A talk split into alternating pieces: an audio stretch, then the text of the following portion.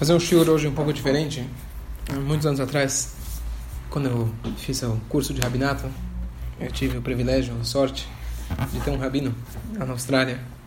Ele é um rabino psicólogo e comentei já dele algumas vezes no shiurim que a, ele ajuda muitas pessoas a se a sair das drogas, mas uma das coisas que ele mais se dedica é o que se chama desprogramação de pessoas que caíram em seitas e cultos ele tem assim as ferramentas para conseguir de alguma maneira ou pelo menos tentar tirar as pessoas desses cultos. E é um achei um, assim, um tema que a gente aprendeu para a vida, porque hoje eh, as pessoas estão sempre procurando novas modas. E muitas vezes aparecem novas modas que a princípio todo mundo vai atrás.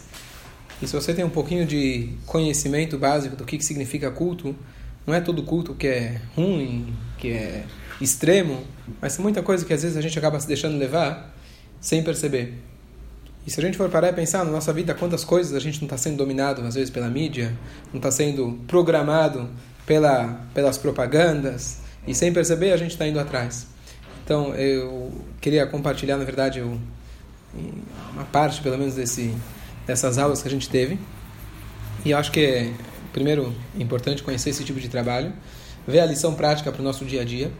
E mais importante que tudo, que todas as pessoas que eventualmente acabam caindo nesses cultos é, estão numa busca, na verdade, espiritual, uma busca de alguma, algum sentido na vida, e cabe a nós, na verdade, para nós mesmos e para os outros, tentar buscar dentro da Torá tudo isso que às vezes outros lugares aparentemente estão oferecendo e a gente tem dentro de casa e às vezes a gente vai procurar, pessoas vão procurar fora. Então, algumas, algumas experiências que ele teve, vamos dizer assim, chocantes, dramáticas, mas vale a pena só para a gente entender como funciona esse tipo de trabalho.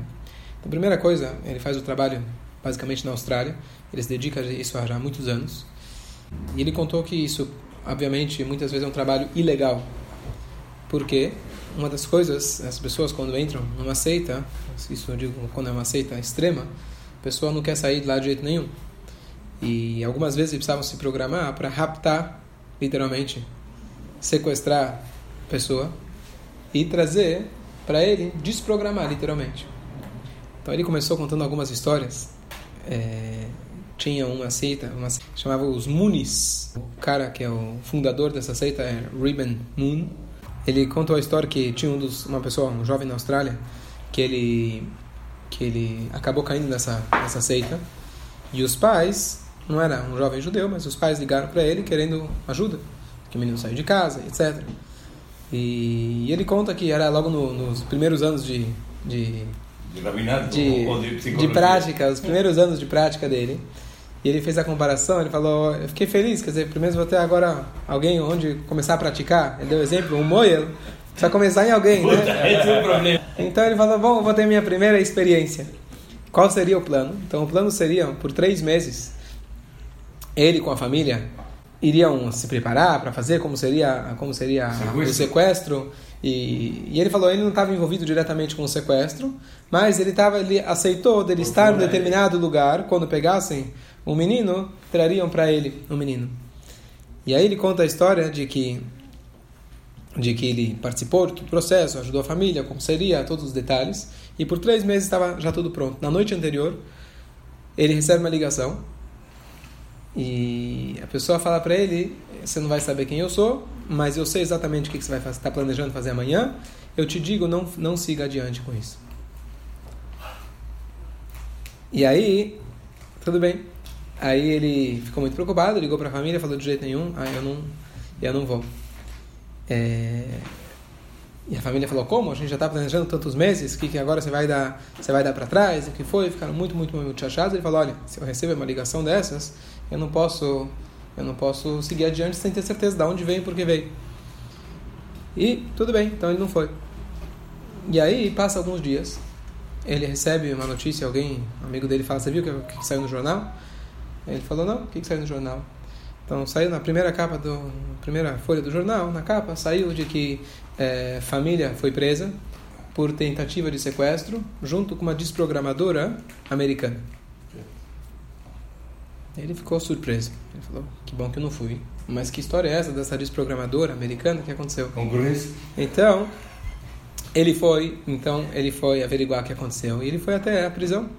Ele conseguiu entrar para falar com a fulana de tal. E ele começou a conversar e falou o que aconteceu. E a mulher conta, fala, olha, essa família me ligou, é, contando a história do filho, falando que precisava urgente que eu viesse para para a Austrália. Eu morava em Los Angeles. E aí e já que a família me ligou, então eu falei, mas olha, vocês estão me chamando desde os Estados Unidos, na Austrália, eu sei que tem pessoal que trabalha com isso, esse tipo de, de, de coisa. E eles falaram para mim de que, que tem uma pessoa realmente na Austrália, mas a pessoa está doente, então não tem, não tem como vir. E aí falaram que iam me pagar a passagem, ia pagar, pagar todos os custos, pagar os meus custos, e em dois dias eu estava aqui. E no dia seguinte eu fui preso. E aí ela vira e pergunta para ele, né, mas você quem é? Aí ele fala, olha, eu era o suposto, né? Aquele que estaria doente, mas não estava doente. E aconteceu assim, assim. Eu recebi a ligação, não sei o quê. E ela ficou furiosa, ficou muito, né? Ficou muito eh, nervosa, que a família não contou para ela, colocou ela num risco. E, em resumo, ela acabou ficando presa lá por seis meses, até que ela conseguiu, até que ela conseguiu voltar para os Estados Unidos. E ele conta que, apesar de ser tão doloroso e tão chocante, etc., mas apesar disso, ele visitava ela cada tanto, e eles estudavam, Torá, etc., uma mulher judia, e ela, assim, descobriu o seu judaísmo justamente dentro desses seis meses. Foi uma coisa incrível. Mas, mas realmente um trabalho, assim, como se chama de Messirut Nefesh, auto-sacrifício, porque realmente, realmente, realmente uma coisa, uma coisa perigosa. Então essa foi a primeira experiência dele, aparentemente ele não desistiu. Ele falou que tinha é, um casal de israelense que ligou para ele que o filho estava tava, é, em situação de suicídio. Então chamaram para ele urgente e o pai avisou o, esse rabino, psicólogo, falou para ele, olha, se por algum acaso você, você quiser pensar em chamar a polícia, toma cuidado porque o meu filho ele tem algum tipo de pavor, trauma de polícia. Tá ele não entendeu por que o pai falou isso. Ele trouxe, então o cara entrou em consulta e ele viu que realmente o caso era crítico. Então ele falou ele que, tinha que chamar, naquela, naquela mesma hora, ele tinha que chamar a polícia para colocar ele no hospício. E, então ele ligou para a polícia e falou: Olha, mas por favor não venham com trajes de polícia porque vocês vão entender. E aí, pelo jeito, os policiais não, não deram muito. Não estavam muito. Não deram, não deram ouvidos, vieram até lá. E aí a polícia chegou. E esse cara era um cara que estava realmente com problemas mentais seríssimos. E na hora que ele viu o policial, deu uma louca nele e ele foi lá e mordeu o dedo de um policial. E ele gritou e falou que ele tinha AIDS. Tá certo? E aí, o, ele já não estava realmente estava muito mal de saúde. E ele, então ele foi direto, ele foi, ele foi acusado, na verdade, de tentativa de homicídio. Culposo ou não culposo? E, e aí ele acabou, então ele foi para a prisão, depois ele foi para o hospital. Ele conta que o pai daquele, aquele israelense, o pai daquele, daquele jovem, ligou para ele e falou: Olha, eu tinha te avisado, eu te falei que ele tinha um pavor de polícia. Só quero te dizer uma coisa, que se o meu filho morrer, um dos teus filhos vai morrer também. E aí ele conta, ele falou que passou um tempo e o cara realmente foi piorando, piorando, piorando. E o cara acabou falecendo. E aí naquela mesma noite que ele faleceu, o pai, aquele israelense, liga para ele e fala, lembra aquilo que eu te falei? Então chegou agora a minha vez de cumprir a minha palavra. Ele contou que ele precisou pegar a família dele na mesma noite. Fugiu pro meio da selva, um hotel no meio do nada. E ele ficou lá por um tempo até que ele viu que as coisas já estavam mais tranquilas, o corpo já tinha sido removido, foi para Israel. Ele sentiu que já podia voltar para casa e Baruch Hashem está tudo, tudo tranquilo. Esse é o tipo de trabalho. Só para a gente ter uma, uma noção. Ok? Mais uma história e a gente vai direto para a gente vai começar o assunto. É, ele contou que tinha uma história, essa é mais pesada ainda, mas tudo bem, vamos lá. Tinha uma mulher, é, também israelense, é, que o nome dela era Gili, Gili Croy, uma história que ficou famosa, infelizmente, um final trágico. Mas essa Gili Croy morava na Austrália, e com um marido e um filho. Um belo dia eles foram para os Estados Unidos fazer uma viagem. Eles acabaram caindo na Califórnia. E justamente eles acabaram se envolvendo com uma seita e interessantemente que essa seita, a origem dela era na Austrália. Eles moravam na Austrália, tiveram que ir até a Califórnia para conhecer essa seita. Então eles ficaram lá um tempo e depois de um tempinho a, essa Gilly Croy, a, a mãe, ela percebeu que isso não era para gente, não, nós somos judeus, ela tinha um pouco de tradição, então ela decidiu que não ia ficar por lá. E aí ela queria ir embora, e falou pro marido, vamos embora. Ele falou, não, deixa eu ficar aqui mais um pouco, depois eu vou para lá. Em resumo, ela voltou para a Austrália, esperando que ele voltasse, e ele nunca mais voltou. Ele e o filho não voltaram mais. E ela tentou contato e não tinha mais contato nenhum. Ela entendeu que eles acabaram ficando por lá. E eles deram a cobertura para ela, para ela sumir do mapa. E, e ele então contatou o rabino, e esse rabino ele falou, tentou de tudo para achar, através da polícia, através da imigração dos Estados Unidos, está nos Estados Unidos, voltou para a Austrália, onde eles estavam, e por dois anos literalmente eles estavam procurando e não tinham notícias nenhuma aonde poderia estar o o marido. Depois de um tempo descobriram que ele estaria na Austrália, mas não tinham realmente nenhuma pista para saber onde ele estaria. E aí ela então depois de dois anos ela assim muito sofrendo muito não sei o que então ela acabou viajando para Israel para rezar para Hashem tentar sabe alguma coisa e ela acabou voltando de Israel para a Austrália no dia que ela chega ela vê que ah, tinha chegado uma carta para ela ela abre a carta, justo quando ela estava viajando, tinha lá a carta com a letra do marido dizendo: Eu estou aqui, eu estou vivo, eu estou em tal em tal lugar aqui na Austrália. Se você quer me ver, então vem até aqui. E ela então ficou muito emocionada, muito é, mexida, que finalmente Deus tinha escutado as preces dela. E resumo da história, ela foi até aquele lugar que era no meio do nada. Ela tentou entrar numa fazenda estava fechada, ela teve que pular alguma cerca, não sei o que. E quando ela entrou lá, saiu um cara e matou ela. Essa foi a história. É, quem era esse cara? Esse cara era um cara que estava é, com uma doença terminal. E esse cara tinha um casado, esse cara com a filha, desculpa, era uma filha, esse cara com a filha desse casal. Porque essa filha tinha 16 anos. Então ela, a mãe poderia legalmente, se ela achasse onde estaria a filha, poderia legalmente tirar ela de lá. Então, para que isso não acontecesse, casaram essa moça de 16 anos dentro da, da seita com esse cara que era doente terminal. E foi esse cara que matou a mãe, Deus nos livre. E aí, aí o que acontece? Ele recebe uma ligação, ele falou, recebeu a ligação da polícia, falando: Olha, a gente entrou aqui na, na casa dela, a gente viu os documentos, a gente viu o teu número, a gente está tá te ligando, a gente precisa de alguém que venha reconhecer o óbito. Ele falou: Tá bom, então ele ficou absolutamente chocado. E aí ele falou: Deixa eu ir até o meu escritório buscar meus documentos e aí eu vou, pra, vou até aí. Aí ele foi até o escritório dele. Quando ele chega lá, ele vê que tinha uma mensagem na, na, na secretária eletrônica. E ele vai escutar a mensagem. Ele vê que é uma mensagem dela, da noite anterior. E ela falou: Rabino, eu tenho boas notícias para você. Eu quero te perguntar, algumas, fazer para você algumas perguntas. Ele falou que ele pensou já centenas de milhares de vezes quais o que, que ela queria contar para ele e quais seriam as perguntas. Então ele chegou à seguinte conclusão: ela com certeza ia contar da boa notícia que ela chegou de Israel e o marido mandou uma mensagem. E a pergunta seria: um, será que eu devo ir? E a pergunta número dois seria: já que você me acompanhou e tem me acompanhado todos esses anos em busca do meu marido, será que você quer me acompanhar? E ele falou: eu me conhecendo, eu sei que a resposta para a pergunta número um seria sim, e a resposta para a pergunta número dois seria sim também. Ele falou: não estaria aqui hoje para contar a história. Foi uma história, um fim muito trágico. Em Israel saiu todos, todos, os, todos os jornais, na história dessa Gili Kroi. Quiser pode procurar na internet. E esse foi o final dessa, dessa, dessa história. E, então, ponto aqui não é trazer a gente histórias trágicas, mas ele começou a explorar no assunto, só foi só a introdução, para a gente entender o que, que significa isso, para a gente entender o que, que significa esses cultos e ao extremo aonde isso pode chegar. Então, basicamente, um culto, como funciona, ele explicou, não precisa ter centenas de milhares de seguidores. Um culto pode ser, como ele falou, tem um culto, o cara, ele é o, ele é o, o soberano, ele é o, ele é o guru, né? ele é o mentor, e ele tem dois seguidores, que era o irmão e a irmã. Tá certo? Basicamente, com, com, com alguns métodos de lavagem cerebral, literalmente, o intuito desse tipo de coisa é literalmente ter controle total. Dominar.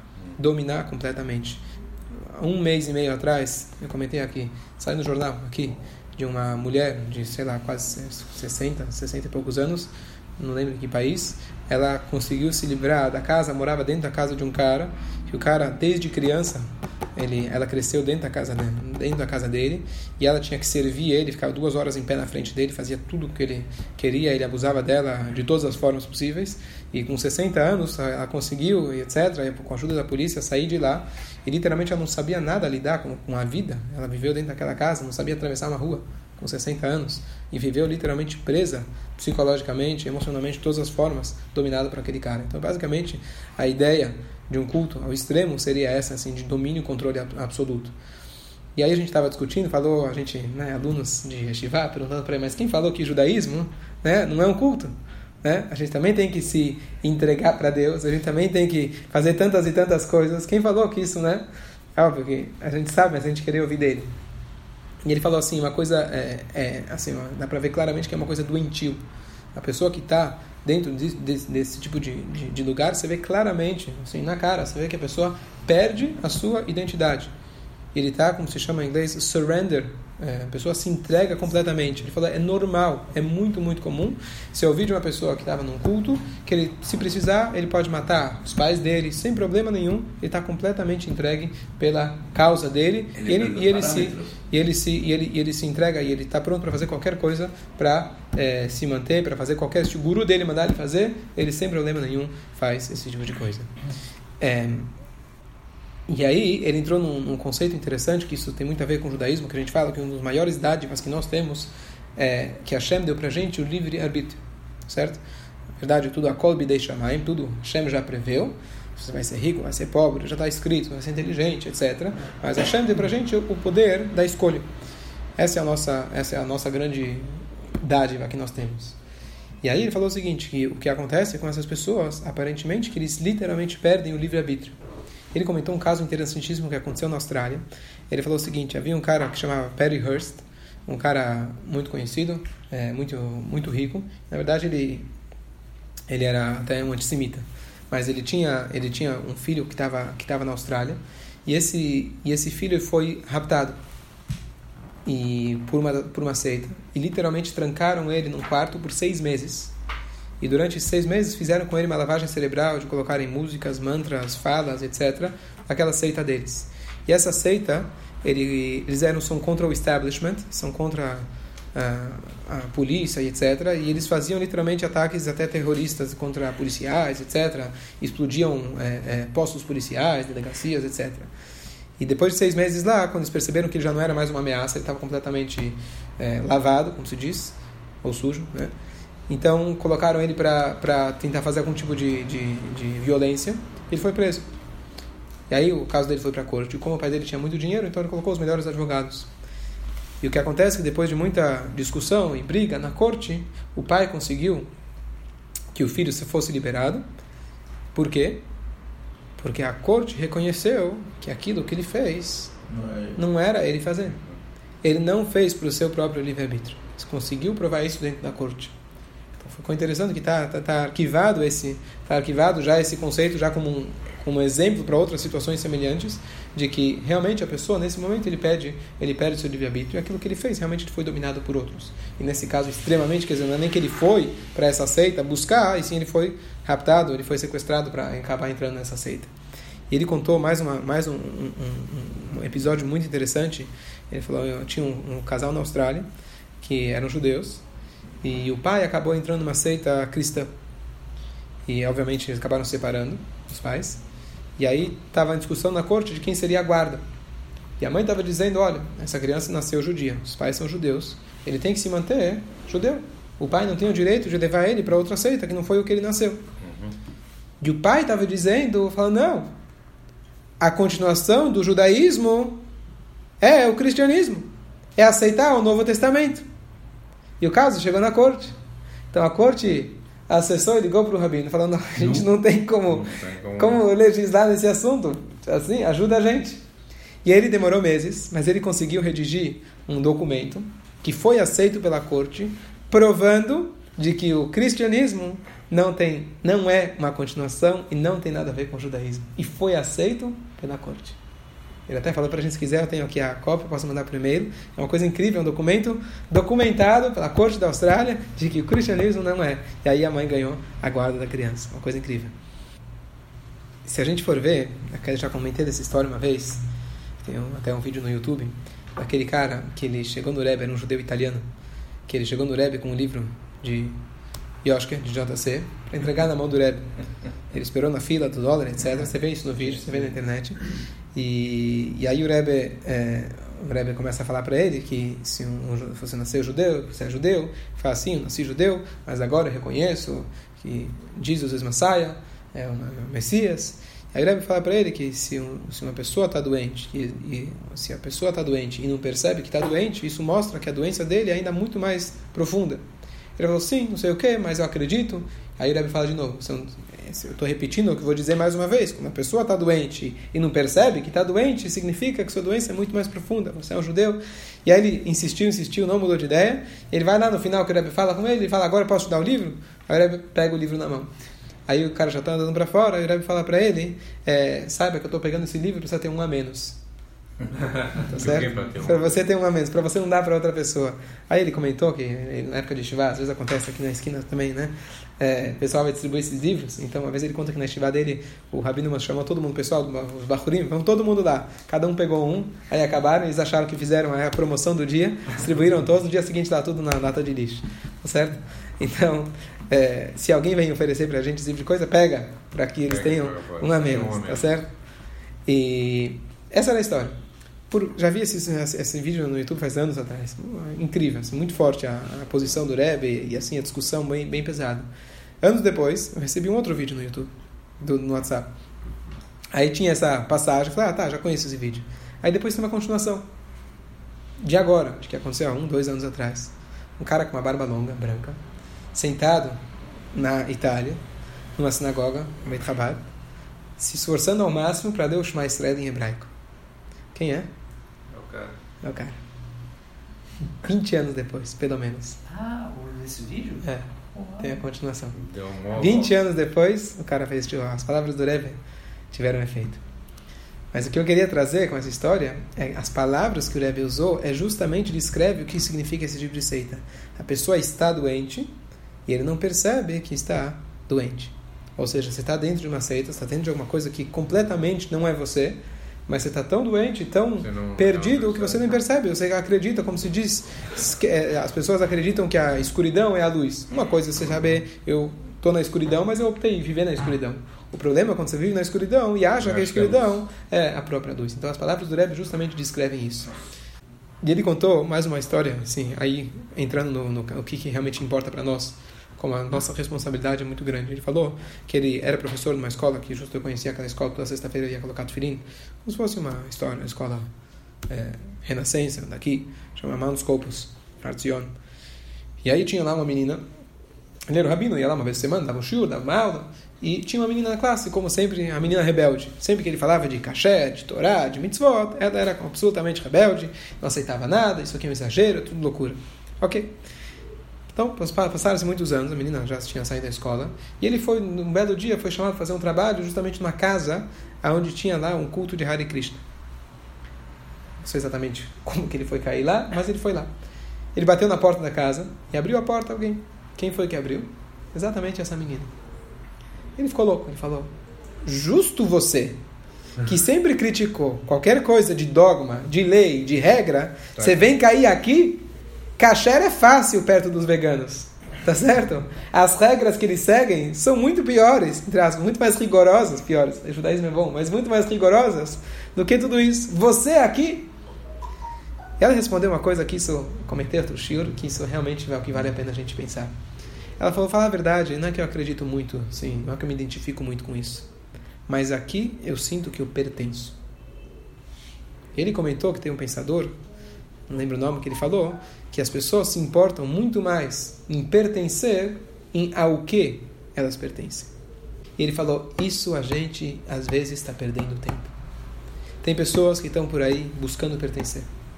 E nós temos todas as ferramentas dentro da Torá para fazer com que uma pessoa se sinta que ele pertence a um povo, uma tradição, a uma história, a Deus, a uma família.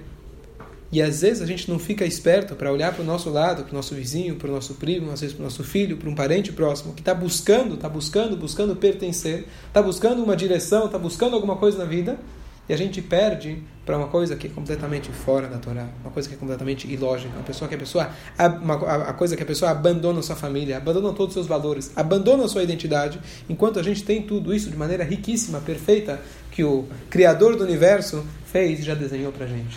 Então é isso, na verdade, assim, o objetivo desse shur, para a gente pelo menos ficar atento a nós mesmos e outras pessoas que estão buscando esse tipo de coisa. E nós temos tudo dentro da Torá. Mas como se diz, a Torá é fogo. De fogo as pessoas têm medo.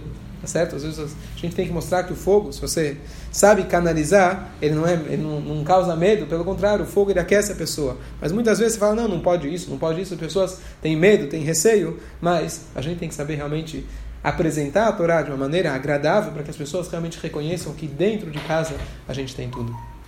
E ele falou mais uma coisa que ele, que ele é, realmente ele percebe nesse trabalho, é que Ashreinu Matov Helkeinu, e literalmente a gente agradece quem somos nós. Baruch Hashem que a gente tem isso. Ele conta que pessoas que, graças a Deus, ele conseguiu assim curar e tirar desse tirar desse, desses, dessas seitas. Ele conta primeiro que primeiro é um trabalho quase impossível, é muito muito difícil de tirar alguém. A gente perguntou como você faz isso, ele falou não adianta, não tem nenhum truque, é muito difícil. Uma coisa é você, assim, a única saída que tem é você conseguir estabelecer uma conexão, um elo, um vínculo com aquela pessoa. Você tem que, primeira coisa, através disso você consegue. Se você consegue uma abertura para criar um vínculo com aquela pessoa, essa é a única saída para que a pessoa possa sair de lá. E ele conta que tem várias pessoas que acabaram, ele acabou mostrando, mostrando para elas, as pessoas acordaram para a vida e perceberam que elas foram enganadas, literalmente. E ele e aí as pessoas viram e falam: bom, agora que você me convenceu, eu já estou aqui há 10 anos nesse culto, eu tinha um, um uma motivação para viver, eu tinha, um, eu tinha amigos, tinha o que fazer, e agora de repente eu estou perdido. Ele falou: o que, que eu faço agora? Então ele falou aqui um cuidado que ele aprendeu, que é o seguinte: às vezes a gente vai, é, ele fala, eu tenho a tentação de dizer, bom, se você é um judeu, tá aqui as mitzvot, tá certo? Então, é óbvio que tem essa tentação muito grande, a gente fala, a gente tem que tomar um cuidado, porque tem que se dar um tempo para a pessoa. Ele comentou um, um, caso de uma pessoa que até escreveu um livro, nada a ver com o judaísmo, uma história que uma pessoa caiu num culto, e depois que ela conseguiu sair do culto, chegou uma outra pessoa e ofereceu para ela um outro culto. E falando que, na verdade, todo motivo que você conseguiu entrar no primeiro e sair do primeiro é para cair no segundo. Tá certo? Então você precisa que se chama Revach ben Parashá de Parashá. É a regra que a gente tem que ter um espaço entre uma Parashá e outra Parashá. Então isso é uma coisa importante, de que para a pessoa realmente poder crescer, você não pode, entre aspas, trocar uma coisa pela outra. Não é uma troca, não é sair de uma seita e vem para o judaísmo. O judaísmo é uma coisa que envolve a pessoa até a sua etzma neshama, a essência do neshama. Então não é uma troca, e sim a gente tem que ir gradualmente demonstrando para a pessoa, não só é, como um dogma, mas é, de maneira lógica, mostrando realmente, aproveitando que a gente tem toda a base da Torá e tudo que a Hashem explicou para a gente, com as mitzvot também as lógicas, e através disso, com aos, aos poucos, dá para a pessoa realmente o significado que a Hashem dá para a gente dentro da Torá e dando essa oportunidade para as pessoas. Isso realmente cabe a gente. É, vocês já devem ter ouvido falar desses finais de semana que vão mudar a sua vida, tá certo?